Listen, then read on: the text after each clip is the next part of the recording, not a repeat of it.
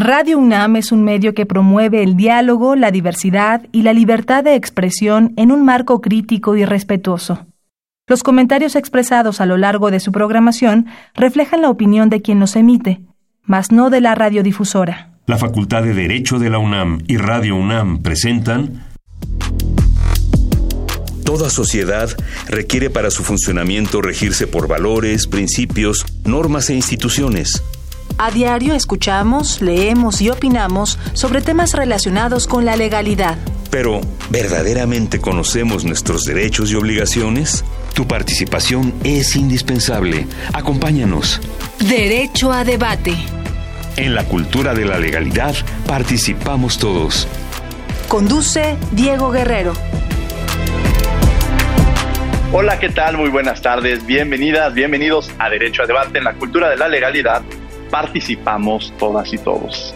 Les agradecemos que nos sintonicen por el 96.1 FM Radio UNAM y el día de hoy me acompaña en la conducción Yenisei López. Yenisei, un placer tenerte el día de hoy aquí en Derecho a Debate. Muchas gracias, Diego. Eh, muchas gracias por invitarme, por esta invitación a un tema súper importante, súper relevante y con unas invitadas eh, a darle con todo. A darle con todo. A ver, ¿qué platícanos qué sabes sobre el tema que vamos a abordar el día de hoy, Yenisei? El tema de hoy va a ser violencia política en razón de género. Eh, la violencia política en razón de género es un tipo de violencia que sufren las mujeres. A la vez está conformada de otros tipos de violencia y este resulta un obstáculo para las mujeres para ejercer sus derechos político-electorales eh, cuando estos no tienen nada que ver con sus propuestas o con sus ideas, sino va enfocado en razón a que son mujeres, por, una característica elemental, ¿no? Eh, esta se puede dar cuando por algún actuar o alguna omisión de persona o autoridad da como resultado un efecto diferenciado o desproporcionado eh, que se presentaría si esta persona, este candidato, fuera hombre, o sea, solo sea por el hecho de ser mujer, y sea con el objeto o el objetivo de menoscabar estos derechos políticos electorales que tenemos. De menoscabar estos derechos políticos electorales y las razones por las cuales se genera esta violencia que es muy importante. Vamos a escuchar las voces universitarias que sabe que conoce nuestra comunidad sobre el tema que vamos a abordar el día de hoy y regresamos aquí a los micrófonos de Radio UNAM, desde luego cada uno desde nuestros hogares, respetando esta sana distancia, pero no te vayas. Esto es Derecho a Debate. Las voces universitarias. ¿Cómo se puede acabar con la violencia política contra las mujeres en razón de género? Creo que eh, para empezar no debería de haber ningún tipo de ni de discriminación ni de violencia contra las mujeres en ningún sentido. Y eh, pero en el caso de la pregunta, este, tal vez educando como a las personas para que entiendan que las mujeres también necesitan participar y es buena su participación en eh, aspectos de la política. Yo opino que pues primero que nada deberíamos de como erradicar la violencia de género pues en todos los aspectos, no solo en la política y pues ya centrándonos en la política, pues la amplia participación de las mujeres, ya que pues muchas mujeres tienen ciertas este, ideas que pueden ser positivas en beneficio de, de la ciudad. Creo que primeramente debería existir el que inculquen el respeto hacia las mujeres, no solamente ya cuando está el problema, sino desde muy pequeños se debe inculcar eh, que las mujeres se deben respetar y que tienen los mismos derechos que los hombres. Y pues creo que también deberían existir castigos justos para las personas que agreden a las mujeres.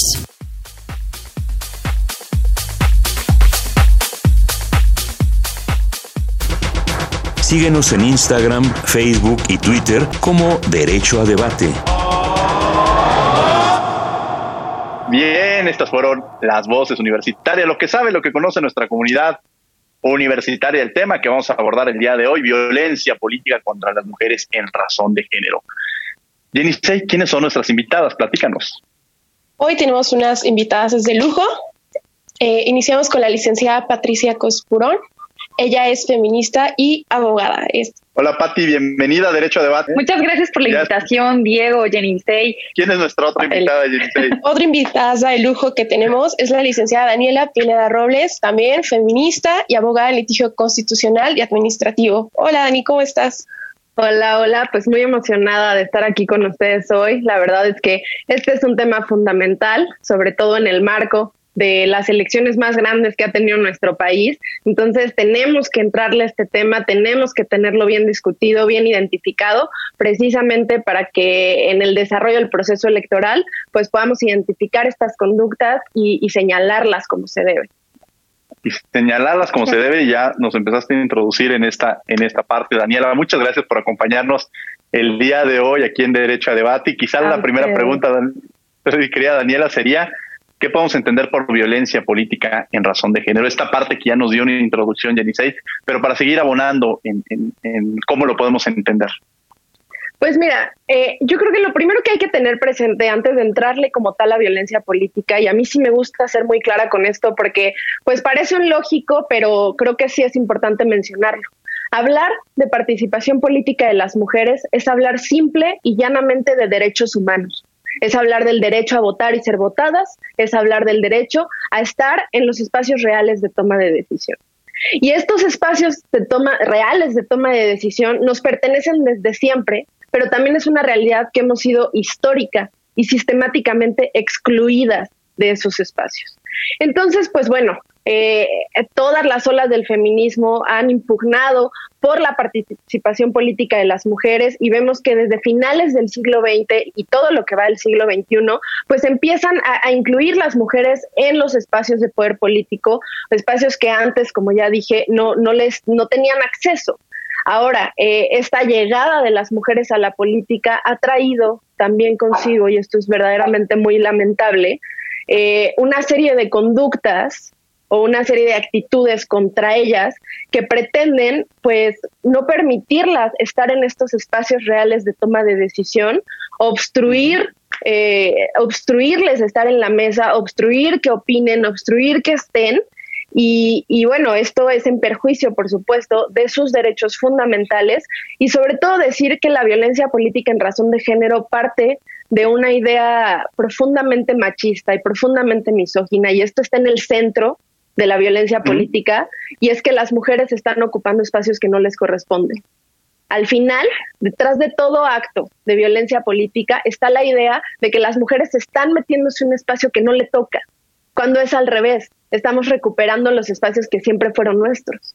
Entonces, pues sin duda es un tema, es un tema muy importante, muy, muy grave. Digo, eh, la, la, violencia política está definida en la Ley General de Acceso de las Mujeres a una Vida Libre de Violencia, que si quieren ahorita le entramos más a ese tema, pero pues esa sería ahorita mi, mi primer participación porque eh, sí quiero como dejar muy claro que por un lado estamos hablando de derechos humanos y por otro lado eh, la idea profundamente machista y misógina que está detrás de todo acto de violencia política. Hay que tenerlo bien claro.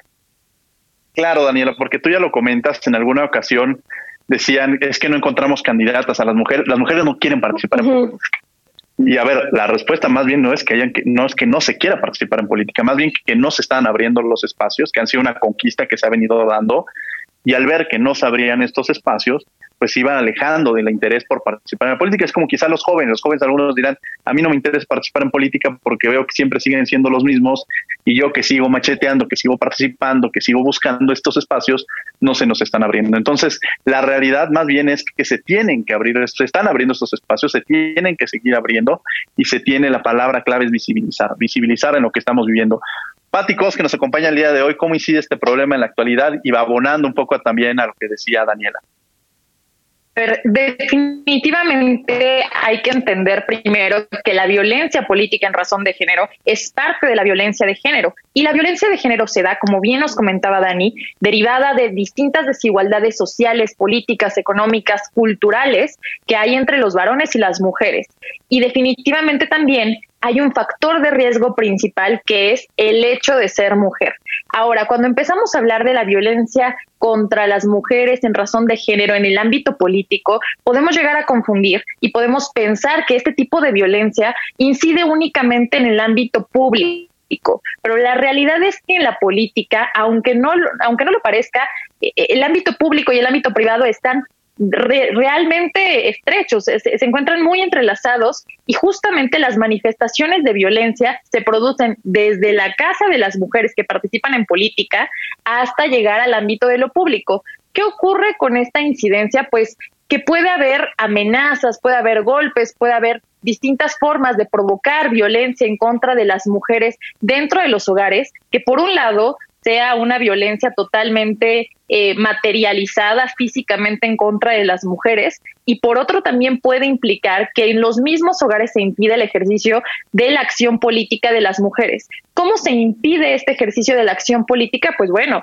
hay muchos problemas de infraestructura a lo largo de, nuestro país y, y, dejando también un poquito de lado la centralización que tenemos con el Estado de México, con la Ciudad de México, con el Valle de México en general, en participar en política, si quieren adquirir ciertos eh, reflejos políticos, si quieren capacitarse, si quieren pertenecer a una institución y además de eso tienen un hogar, tienen eh, graves problemas para llegar a trasladarse de tiempo, de formas de traslado obviamente y por supuesto de quién puede apoyarlas atendiendo las necesidades en caso de que tengan hijos de sus hijos, cómo pueden maniobrar también el cuidado de un hogar en caso de que quieran dedicarse a ello y después al trasladarse a lo público es mucho más complicada esta representación popular o el ejercer las facultades que el cargo que se les ha designado tienen. Entonces, la incidencia principal en cuanto a la violencia política en razón de género es que las mujeres, por un lado, tienen una gran dificultad para participar porque la misma sociedad les crea estas dificultades y estos obstáculos. Y por otro lado, la dificultad está dentro de los hogares. Uno, porque eres mujer y porque a ti te toca estar a mi lado, eres la esposa, eres siempre, eh, vas, a, vas atrás de, pero no a la par, no al frente, y a ti te corresponden otras obligaciones. Y más allá de eso, pues las mismas familias también llegan a crear impedimentos para que las mujeres se desempeñen en lo público. Claro, esta violencia empieza en otro lado, y cuando dicen la esposa de, ¿no? O atrás de un gran hombre hay una, gran, mujer. O sea, estas palabras que se van utilizando y que la verdad es que al contrario, van caminando en, esta par de pareja, de equipo, y se va construyendo. Y hay muchas parejas de equipo que participan en política y que los dos ocupan un papel relevante. Jenny Sey, que nos acompaña el día de hoy en la conducción para seguir en la entrevista. Y esta parte súper, o sea, súper importante que nos decía Dani, que nos recordaba Patti, es una cuestión sistematizada, ¿no? O sea, es, es histórica, viene siendo institucionalizada, viene siendo algo que parece casi normal, ¿no? Cultural entre nosotros. Y en el derecho es súper presente esta cuestión de tener normalizado, de tener institucionalizado y en este caso legalizado. Eh, Dani ya nos hablaba un poco de la ley de general de acceso de las mujeres a una vida libre de violencia. Eh, ¿Cómo llegamos, o sea, todo este tipo de violencias que hay? Ha sido un recorrido que las mujeres hemos realizado, es una lucha constante, ¿no? Para, para llegar a esto, el reconocimiento de la violencia política en razón de género acaba de suceder. Es algo súper reciente de lo que estamos hablando. No, eh, antes ni siquiera se consideraba un tipo de violencia, era considerado hasta normal que las mujeres estuviéramos involucradas en las tomas de decisiones, en los congresos, cuando hablamos de paridad, cuando hablamos de igualdad en los concursos o este, de estas acciones afirmativas, ¿no? ¿Cuántas personas no, no ven de vamos a hacer concursos exclusivos para mujeres y se enojan muchísimo, o cuando hablamos de lo más reciente de las paridad en gobernaturas, cómo van a obligar a mujeres a ser candidatas.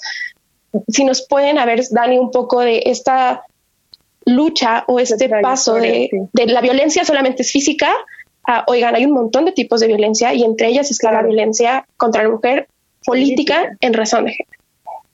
Claro, o sea, yo precisamente por eso mencionaba un poco como la llegada de las mujeres a la política como un fenómeno eh, relativamente reciente, o por lo menos la llegada de las mujeres de forma institucional a la política. Eh, por supuesto, no es un fenómeno que haya surgido, surgido por generación espontánea, es el resultado de lucha de décadas, si no es que siglos, de millones de mujeres que, que han peleado por eso pero al final la llegada eh, ha traído consigo como toda esta manifestación de actitudes que antes no se conocían, pues porque no había mujeres en estos espacios, ¿no? Entonces tenemos, por ejemplo, en México las grandes reformas que empieza con 2014, la reforma de de la reforma política que hace que la mitad del Congreso de los cargos a, elección popular a legislaturas tengan que ser de mujeres y posteriormente la reforma de 2019 de paridad en todo, que ya no únicamente abarca eh, el Congreso, sino que se va a los tres poderes. Y bueno, esto es súper relevante porque eh, esta llegada como muy, muy importante de mujeres eh, trajo consigo conductas que antes no se conocían o que por lo menos eh, no, no eran tan visibles, ¿no?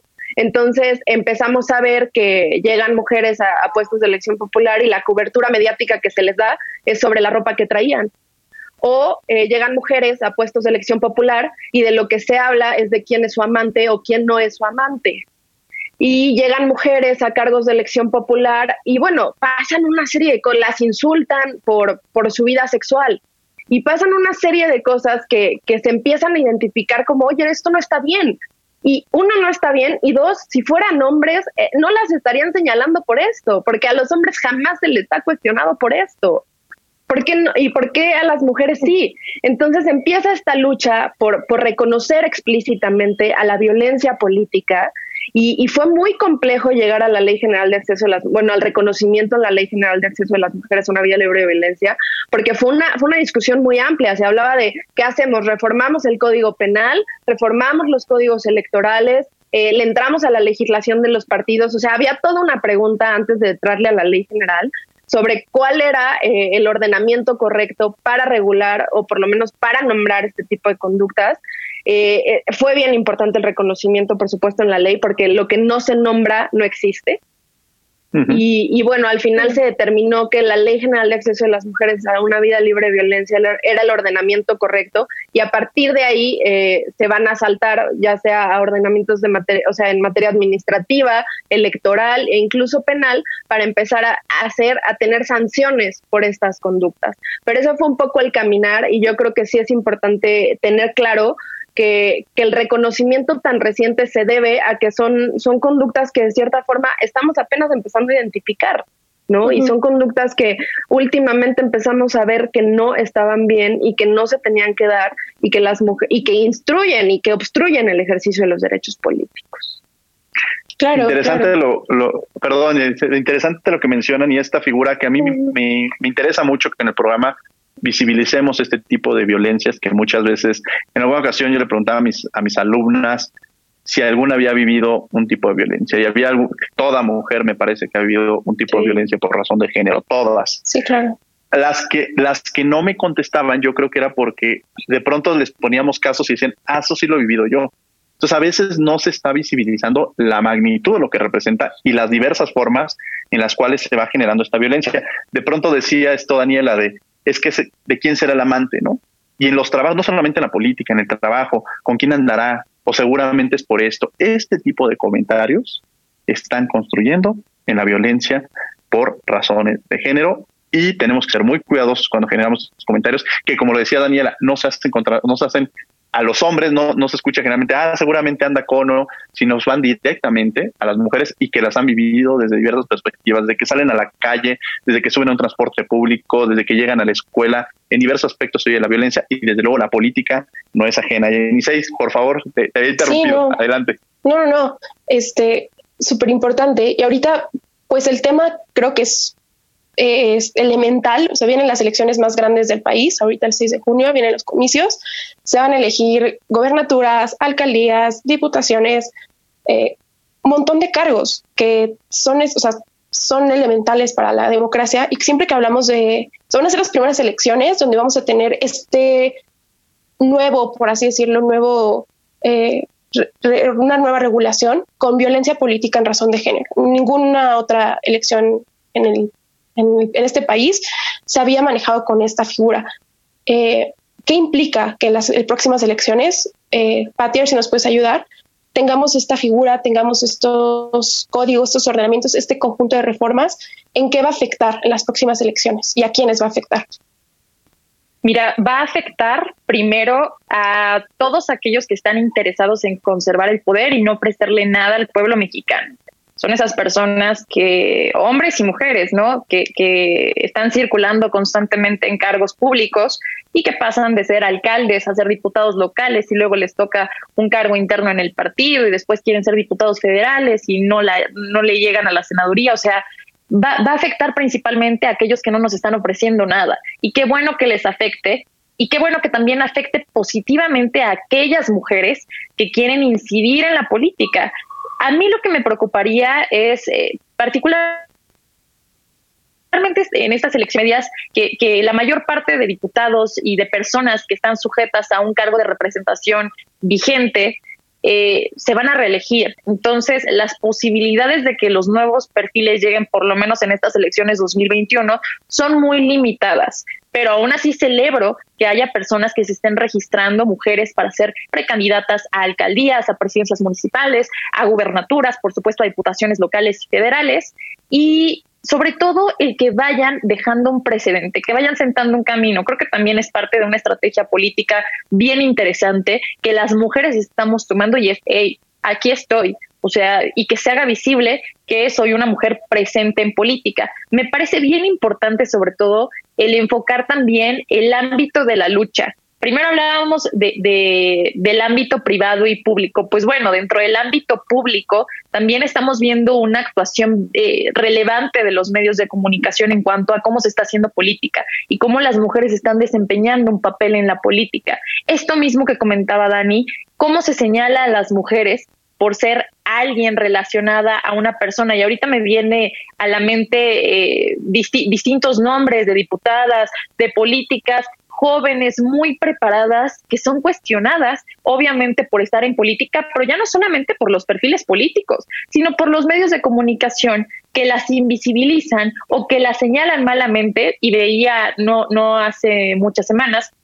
un artículo, me parece, del Universal, donde mencionaban eh, Antonio Atolini e influencer se registran para ser candidatos a. Entonces llamaba la atención, obviamente, que un perfil político, joven, conocido, como esta figura de Morena, pues sí tuviera ese foco. Y a una mujer abogada que tiene redes sociales fuertes, preparada, que ha recorrido territorio, la señalarán como la influencer y no la nombran en todo el artículo, únicamente era como el señalamiento de, ah, sí, estas son las dos personas que van por una, una diputación o que aspiran a una diputación en Torreón, Coahuila, ¿no? Entonces, eso me llamaba bastante la atención y el también destacar que la lucha ha sido principalmente jurisdiccional. O sea, creo que en, en cuanto al derecho electoral, donde más hemos avanzado es en la parte jurídica. Hay muchas veces que, que yo, yo misma como, como abogada critico a, a los abogados y critico cómo nos desenvolvemos en cuanto al actuar político. Pero aquí yo creo que la, la, la, lucha y mucho de lo que hemos obtenido es gracias justamente a que tenemos magistrados y jueces electorales sumamente preparados y gracias a eso hemos avanzado en tremendas reformas y también a un Instituto Nacional Electoral que ha sabido adecuar los malos criterios que han tenido los institutos electorales locales que sí han afectado desde 2009, eh, caso, caso Juanitas, después en 2016 el, el, asesinato de una alcaldesa de Temixco, Gisela Mota, y posteriormente eh, renovamos otra vez el caso de, de Juanitas en 2018 y el Instituto Nacional Electoral y las salas electorales así como la Suprema Corte de Justicia de la Nación, han sido quienes han llevado la mejor lucha con los mejores criterios para avanzar en este camino. Sí, una, una tristeza, ¿no? Sí. Es una tristeza para mí que sea como punta de sentencias que se tenga que mover esto y no por, o sea, la ley dice algo, pero no la aplican y, y, al final lo termina siendo la Suprema Corte, ¿no? ¿A qué instancias hay que llegar? A la Suprema Corte para que se aplique la ley. Dani, ¿tú nos querías comentar algo acerca de eso? No sé si Diego quiera No, más bien le iba a preguntar, pero no, desde luego, Dani, ya que, que ibas a introducirte, yo, a mí me gustaría que lo que pusiéramos algunos ejemplos, o sea, de pronto quienes están escuchando de violencia, o sea, cuáles serían los ejemplos y qué acciones se deben tomar cuando alguien está siendo víctima de violencia política en razón de género. Porque quizá quienes están escuchando también sería muy interesante que, ah, mira, pasó este asunto, este caso, y, que están sucediendo cotidianamente. Si tuvieran algunos, Dani, empezaría contigo.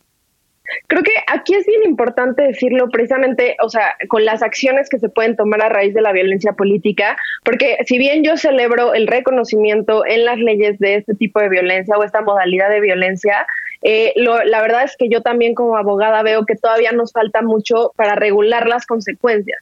Todavía tenemos muchísimos vacíos legales sobre si tienes que pararte frente a una autoridad administrativa, frente a un ministerio público, frente a la autoridad de tu partido, frente a una autoridad electoral. Entonces, esa es una tarea como todavía muy pendiente que tenemos las y los abogados eh, eh, que desarrollar todo lo que viene después de la violencia política, porque, ok, ya la reconozco, ya entiendo, por ejemplo, o sea, un ejemplo es los que mencionaba ahorita, ¿no? O sea, a todas las mujeres que, a Geraldine Ponce, por ejemplo, diputada, que siempre se le está señalando por ser supuestamente eh, amante de, del presidente, pues eso tiene un nombre y se llama violencia política en razón de género, no puede ser otra cosa.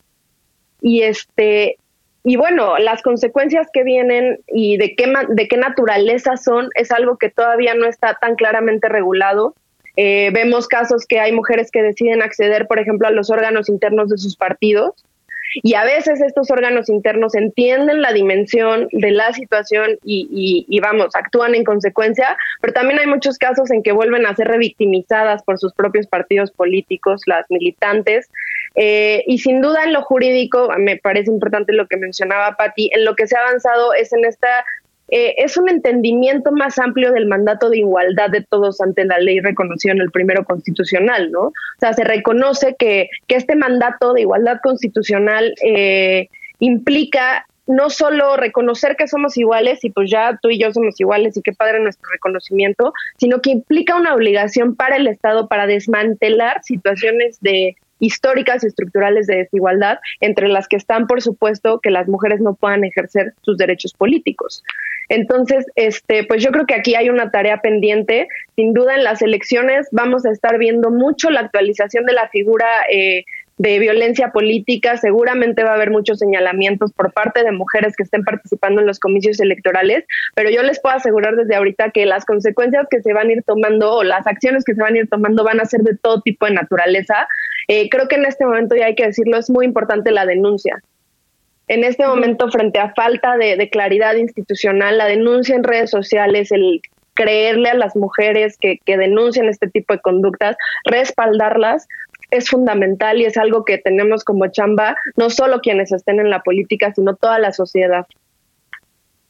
Sino toda la sociedad y creo que hay parte entenderlo y la responsabilidad cada uno es de nuestra trinchera de lo que tenemos que asumir y de lo que tenemos eh, que hacer.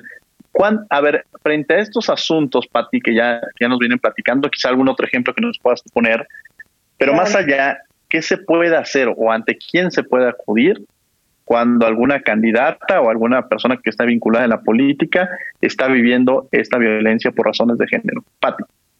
Mira, primero eh, el entender que, que, como bien lo hemos venido comentando, pues hay una relación entre lo que está pasando políticamente, gracias a que las mujeres han impulsado el reconocimiento de la violencia política en contra de las mujeres en razón de su género, eh, hemos tenido pues un, proceso mucho más favorable para nosotras. Pero para mí sí queda bien claro, el único o las únicas impulsoras realmente del avance de esta figura en cuanto a lo político somos las mujeres, distintos grupos de mujeres. En cuanto a lo jurídico, sí, reitero el reconocimiento a, las autoridades electorales y, y todavía retomando el qué está pasando y cómo podemos dirigirnos para denunciar la violencia política, pues hay que entender que hay distintas vías. Lo natural es primero irnos a lo específico para después llegar a lo general. En este caso, tendríamos que acudir con el partido que nos está violentando. Pero ¿qué pasa cuando esos mismos comisores de violencia son los partidos políticos? ¿A dónde te diriges, no? Entonces, en esencia, quien, debería estar regulado y además es parte de estas reformas políticas que hemos venido viendo dentro de la Constitución y, dentro de demás leyes específicas, pues la Ley General de Partidos Políticos determina ciertos criterios que establecen paridad de género, por un lado, en las candidaturas a eh, diputaciones e integración de ayuntamientos y alcaldías, ¿no? ¿Esto qué quiere decir? Que si se viola tu derecho a que haya una candidatura paritaria y que obviamente seas una persona preparada de sexo eh, femenino, masculino, eh, puedas asumir esa candidatura y además que los mismos partidos políticos que te, lleguen a garantizar ese derecho. O sea, no es lo mismo que tengamos, obviamente, dentro de la ley eh, la, la, paridad de género y ciertas sanciones que se establezcan en caso de que se, se te discrimine justamente por la razón de tu género, a que haya una verdadera justicia dentro de los partidos, a que eh, la persona que se da mucho, sobre todo en, en, grupos políticos, en todos los partidos, luego los llaman los líderes y tienen como sus subgrupitos donde se supone le respondes a una persona dentro de tu partido político y tú aspiras a que esa misma persona que tú has apoyado a lo largo de su carrera política también te pueda apoyar, te ayude a capacitarte, te brinde todas las herramientas para que tú puedas llegar a un cargo de representación dentro del partido o a un cargo de representación popular, por lo menos a la candidatura, no, necesariamente una designación por lista, una, una diputación plurinominal, pero sí que tengas un apoyo, un respaldo de parte del partido. Y lo que ocurre es que desde los partidos, desde los sujetos políticos que integran los partidos y la estructura política del país, pues siguen siendo eh, tremendamente machistas. Se supone entonces que en primer lugar tendrías que acudir a los órganos de los partidos, si obviamente es el partido el que te está violentando o un servidor público, tendrías que definir cuál es la violencia política exacta. Sé que es muy complicado, pero, pero ahí es donde eh, nos vamos eh, cuestionando cuál es la mejor vía, pero hay vía electoral, vía penal electoral, vía administrativa o vía penal como tal, dependiendo de cuál sea la afectación político-electoral en razón de tu género que se te cause.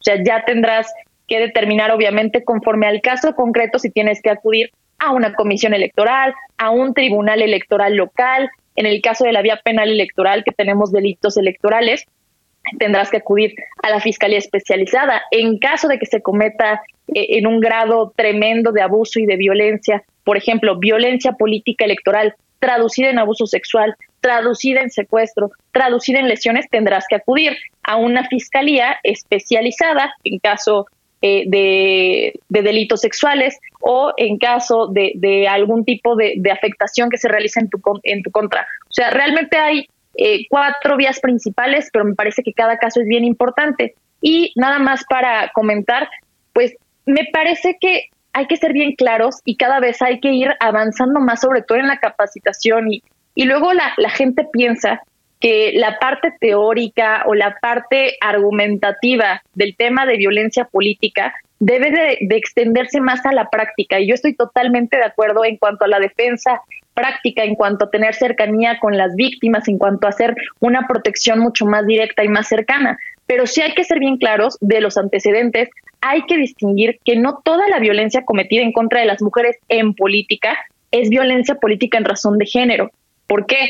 Porque luego, por ese mismo, esa misma falla dentro de las acusaciones que nosotras hacemos por la violencia cometida en nuestra contra, está mal encuadrada dentro de una carpeta de investigación y no llega a proceder. Entonces, yo creo que es bien importante asesorarnos, capacitar capacitar a los ministerios públicos locales, eh, capacitar a todos los órganos correspondientes dentro de los partidos, dentro de las instituciones públicas, para que poco a poco vayamos entendiendo de qué va la violencia de género y cuál es la distinción de esta violencia aplicada contra las mujeres y la violencia política aplicada también contra el sexo femenino. Claro, estás en Radio UNAM, estás en 96.1 FM, esto es Derecho a Debate y justo estas, detectar estas este, condiciones, estas situaciones en las que se va presentando la violencia este, de género. Jenny sé que nos acompaña el día de hoy en la conducción. Sí, yo me acuerdo mucho cuando eh, comenzó, cuando se aplicó nuevamente lo de la paridad en gobernaturas, hubo partidos políticos que se molestaron, que les estaban aplicando la ley. Y me acuerdo mucho de una columna de Leticia Bonifaz, que ahora está en la, en la CEDO allá en Nueva York. Y ella escribía en los partidos políticos, de, prácticamente los regañaba, les decía, a ver, les hemos dado eh, de nuestros impuestos durante años, durante lustros, ustedes dentro de sus cuadros tendrían que haber preparado eh, mujeres estas para que fueran, para que cuando llegara el momento, hoy, o sea, 2021, ustedes estuvieran listos para enviar mujeres a gobernaturas y pudiéramos hablar de paridad. Eh, y cerraba como con una idea de, oigan, pues si no les gusta, no hay problema, les podemos retirar financiamiento público. En esta lógica de, que decía más o menos, decía Bonifaz, de, oigan, los, hay que pegarle a donde más les duele a los partidos políticos en el financiamiento, eh, eso sería como en la parte institucional. En la parte individual, ¿qué otro tipo de sanciones hay para aquellos que, que cometen violencia política en razón de género? Dani, a ver si nos puedes ayudar. Pues en la parte social, justo lo que, lo que yo mencionaba ahorita de eh, creerle a la víctima, creerle a quien está denunciando y entonces dejar de incluir en tus círculos a las personas que están siendo señaladas. Eh, no son decisiones fáciles, sin duda. también hay que tener presente que a veces cuando o sea, cuando denuncias alguien, cuando denuncian a alguien que conoces, a alguien de tu grupo político, por ejemplo, pues todo el proceso que atraviesa a todas las personas alrededor también es complejo. Pero al final, si hay una convicción por acabar con la violencia política de género, lo que tiene que predominar es creerle a la víctima y, no permitir que las personas que ejercen violencia política en razón de género sigan ocupando espacios. Eso es fundamental, eh, hacerlo, vamos, de forma individual. O sea, tú sacar de tu círculo, sacar de tu grupo político a las personas que están señalando, siendo señaladas por estas cuestiones. Yo creo que deberíamos empezar a revisar todos esos precandidatos que yo creo que son bien evidentes que no que no ni siquiera cumplían el requisito, o sea, el hecho de tener, eh, me parece que esto es como comidilla de todos los días a, un nivel eh, mucho menor de lo que debería, pero ahí tienen a un Félix Salgado Macedonio con cinco denuncias por violación desde el año 2016, que sigue siendo precandidato a la gubernatura de Guerrero. Entonces, empezar desde ahí, eh, eh, solo imaginarme que una persona con estas acusaciones, no estoy diciendo, digo, finalmente, políticamente yo podré decir, créanle a la víctima, eh, créanle a las víctimas y por supuesto hay que tener una incisión social y mediática bien fuerte en contra de estas personas acusadas. O sea, eh, ya el proceso jurídico determinará si la persona es culpable o no y se amerita una sanción o no y de qué manera la va a cubrir. Pero aquí el tema es realmente quiénes estamos poniendo en política y quiénes estamos permitiendo que eh, estados tan violentados como Guerrero, sobre todo en cuanto a la cuestión de género, pues lleguen a gobernar y lleguen a tener un fuero que permitiría que por supuesto los procesos penales en su contra sean mucho más complejos. O sea, por un lado, el ser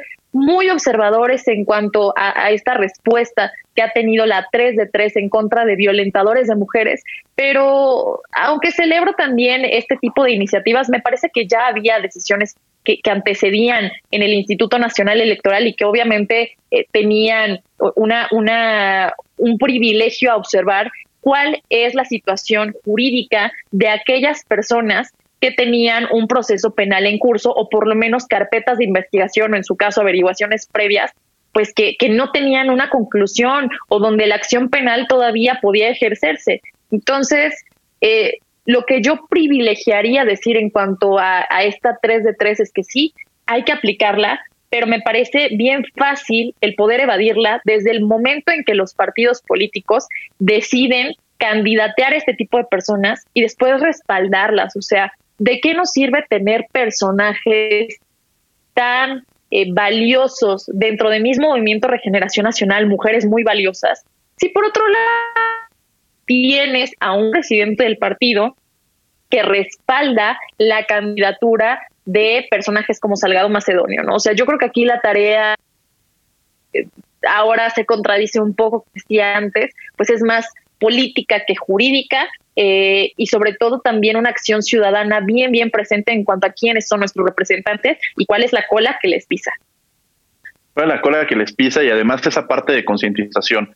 Me parece que tú lo mencionabas, el, presidente del partido respaldando a un candidato en estas condiciones, eh, pero lo, lo, también lo que se vuelve muy cuestionable es aquellos simpatizantes de un partido político que en un momento determinado rompen con estos ideales que quizá los fueron los que lo llevaron a la política y que sin importar, sabiendo ellos las condiciones de este candidato, no alcen la voz, ¿no? Que me parece que esa parte es importantísima. ¿Cómo alzar, o sea, la importancia de alzar la voz de aquellos simpatizantes y decir, no estoy de acuerdo con las decisiones que se están tomando en mi partido.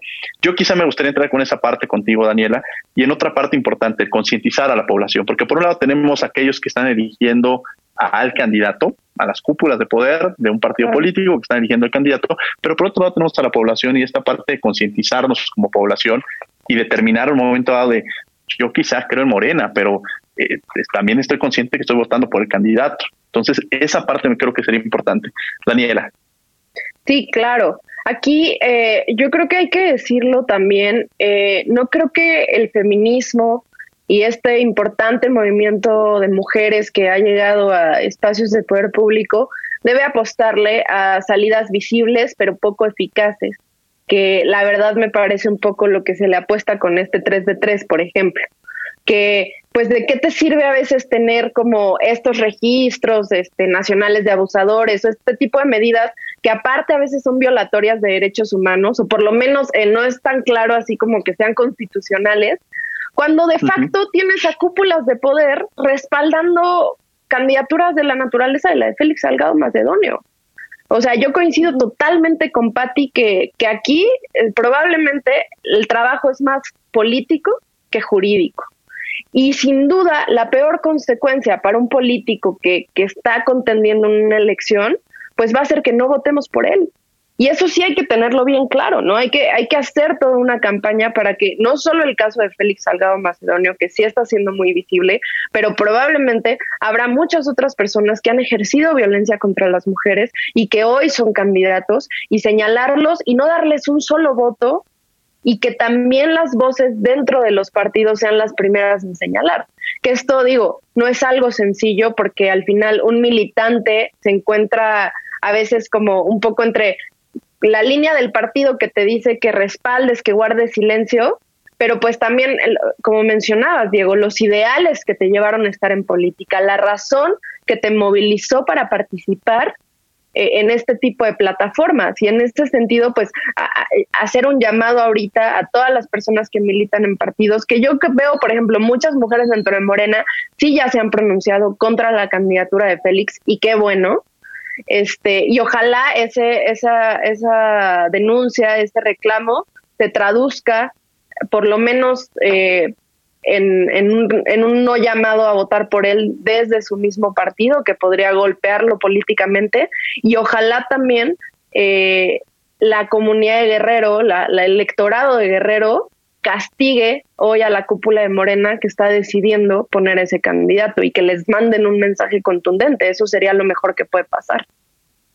Claro, sería lo mejor que puede pasar y una sociedad muy concientizada. La democracia es eso, esta participación de alzar la voz, de opinar y, va mucho más allá de simplemente ir a votar. Patricia Cos, que te levantó la mano. rapidísimo. Es que justo eh, la, la, violencia no solamente se queda dentro de las agresiones, ¿no? O sea, yo creo que sí es bien importante recalcar el que las mujeres podemos ser violentadas de distintas maneras, hasta económicamente hablando. Entonces, eh, especialmente hablando de lo electoral y buscando cumplir con esta 3 de 3 y buscando cumplir con una congruencia por parte de los candidatos en cuanto a su ámbito público y, su ámbito privado, eh, hay que denunciar todas estas situaciones que se están viviendo.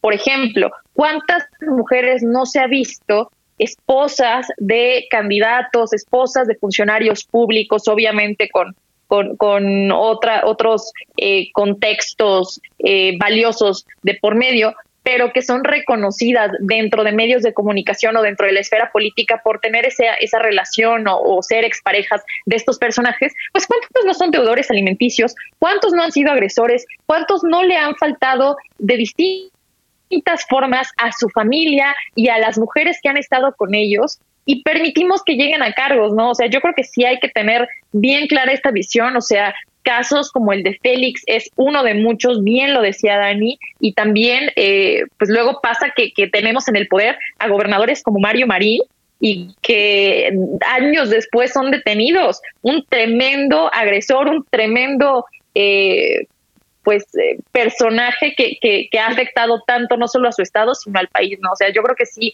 hay que ser bien, bien bien cuidadosos en denunciar y, y en saber que, que, no, no estamos solas en cuanto a la violencia. O sea, siempre hay formas y siempre hay organizaciones y siempre va a haber alguien que respalde lo que tú estás diciendo y te va a ayudar a probarlo ante las autoridades.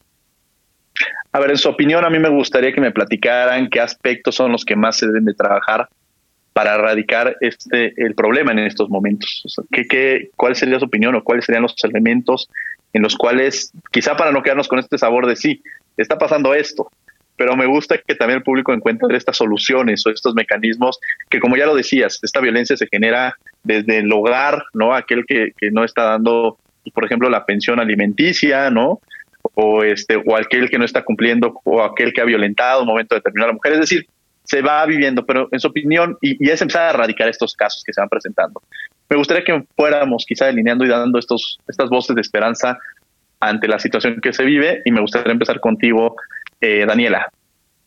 Pues yo creo que hay, yo siempre que hablo de violencia de género contra las mujeres, eh, siempre le digo a con la persona con la que estoy platicando, un poco cuando eh, son personas que todavía no tienen como tanta conciencia en este tema, le digo, cuando estés juzgando a una mujer, cuando la estés señalando, detente un segundo y pregúntate, si fuera hombre, ¿la estaría señalando por esto? Si fuera hombre, ¿la estaría cuestionando por esto? Entonces creo que es un buen punto de partida empezar a preguntarnos eh, cuántas veces a las mujeres en lo público se les está señalando por ser mujeres y precisamente esa pregunta se contesta diciendo, pues si fuera hombre tal vez no le estaría señalando por esto, tal vez esto me parecería admisible, tal vez esto no sería tan grave. Y, y si es el caso, entonces pues tú mismo eh, o tú misma detenerse un segundo y decir, bueno, no, no va por aquí, ¿no? Sin duda lo preventivo eh, debe ser algo muy, muy importante, como con cualquier tipo de violencia, tenemos que apostarle más a prevenir que erradicar. No tenemos que llegar al poder penal para solucionar las cosas.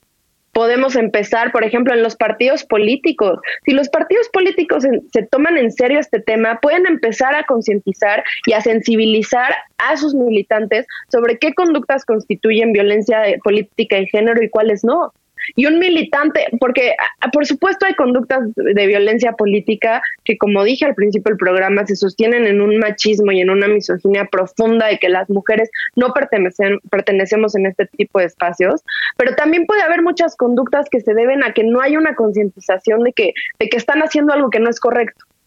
Y, y el, el, vamos, capacitar a los militantes, hacerlos saber, que las mujeres sepan qué pueden, o sea, que se sientan respaldadas, qué conductas sí constituyen, cuáles no, y que los militantes hombres sepan qué conductas no pueden cometer porque constituyen violencia política, sin duda sería un gran avance. Y también en la administración pública y bueno, en, distintos espacios de poder público empezar a concientizar, yo creo que es algo fundamental porque seguramente al día de hoy, si vamos a hablar con muchos militantes de partidos políticos de a base, eh, no creo que sepan ¿no? Que, que, de qué va este tipo de violencia. Todavía no la tienen bien identificada. Entonces, yo creo que ahí está el primer paso. Ahí está el primer paso. Patricia Cos.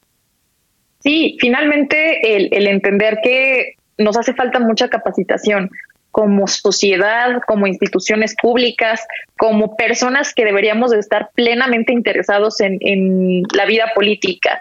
Eh, lamentablemente, aunque si a duras penas nos interesamos en temas políticos, pues difícilmente vamos a entender este tipo de temáticas que ocurren dentro de las casas y dentro de la política, ¿no? Y, y están vinculadas.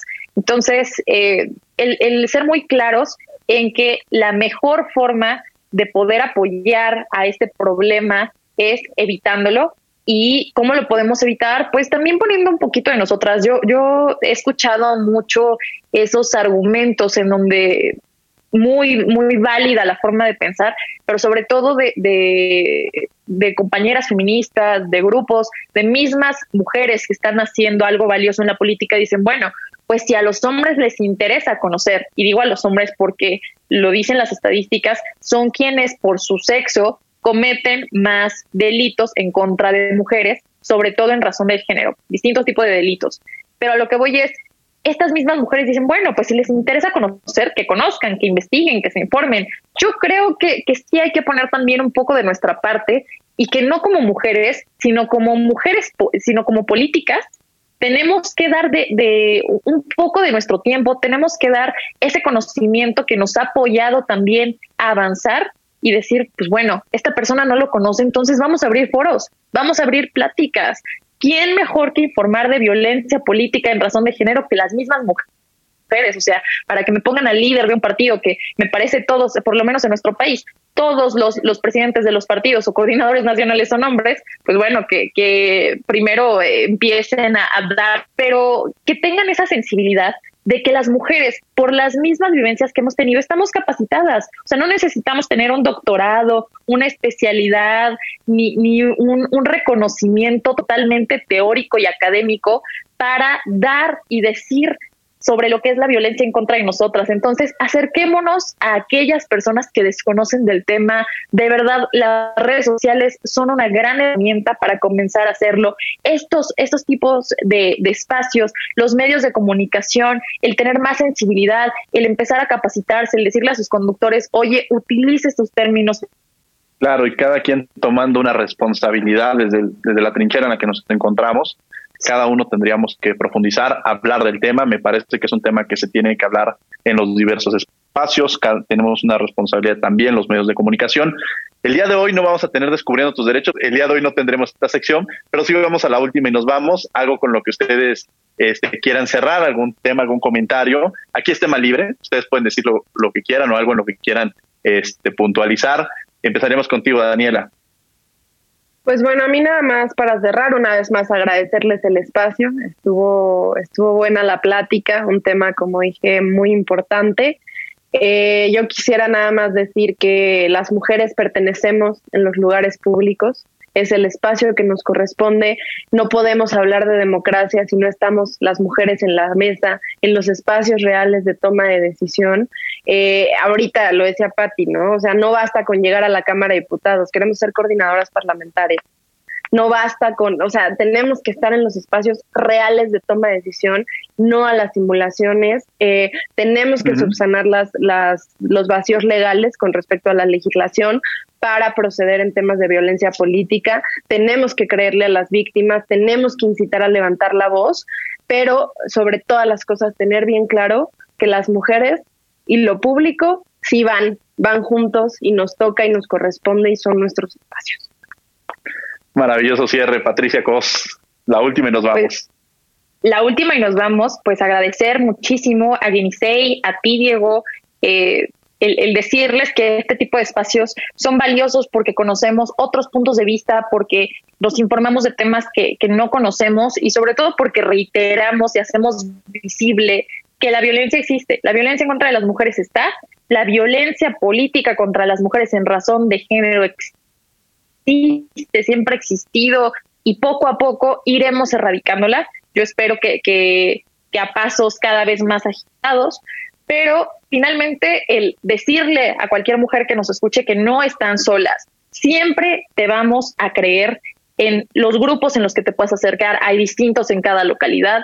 No puede decir que, que, los ministerios públicos o que las fiscalías o ciertas autoridades lo van a hacer, porque lamentablemente la capacitación no se les brinda, porque lamentablemente tienen muchísima chamba y yo creo que estaría difícil que un ministerio público agarre el protocolo de, violencia política en razón de género que apenas, bueno, que en 2016 emitió el INE, o sea, no, no les da, pero, pero sí hay otras, otras formas de acercarse al problema, de solucionarlo, de entenderlo y por supuesto el decirles que, que de mi parte tienen una aliada, eh, puedo brindarles asesoría jurídica totalmente gratuita hay canalización a las que también podemos acercarla. Me encuentro en distintos grupos eh, jurídicos y feministas donde las podemos apoyar. Con todo gusto, eh, manden un mensaje a, mis redes. Patricia Cos, estoy en, todas y, estoy para servirles finalmente.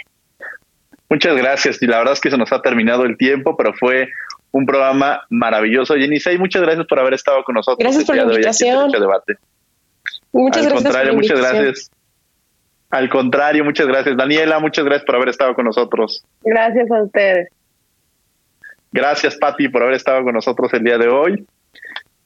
Gracias a todos. Y, bueno, y desde luego los invitamos a que lean todos los martes la, la columna Derecho a Debate en el periódico Contrarréplica. Los miércoles nos vemos en Cultura del Derecho en el canal 22, el canal cultural de México.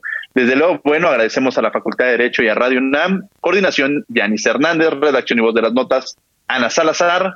Asistencia, Mari Carmen Granado y Elías Hurtado. Comunicación y difusión, Francisco Méndez. Controles técnicos y producción, Paco Ángeles. No olviden que nos escuchamos de ley todos los martes. Esto fue Derecho a Debate. Por hoy concluye la discusión, pero no se pierdan el próximo tema en Derecho a debate. En la cultura de la legalidad participamos todos.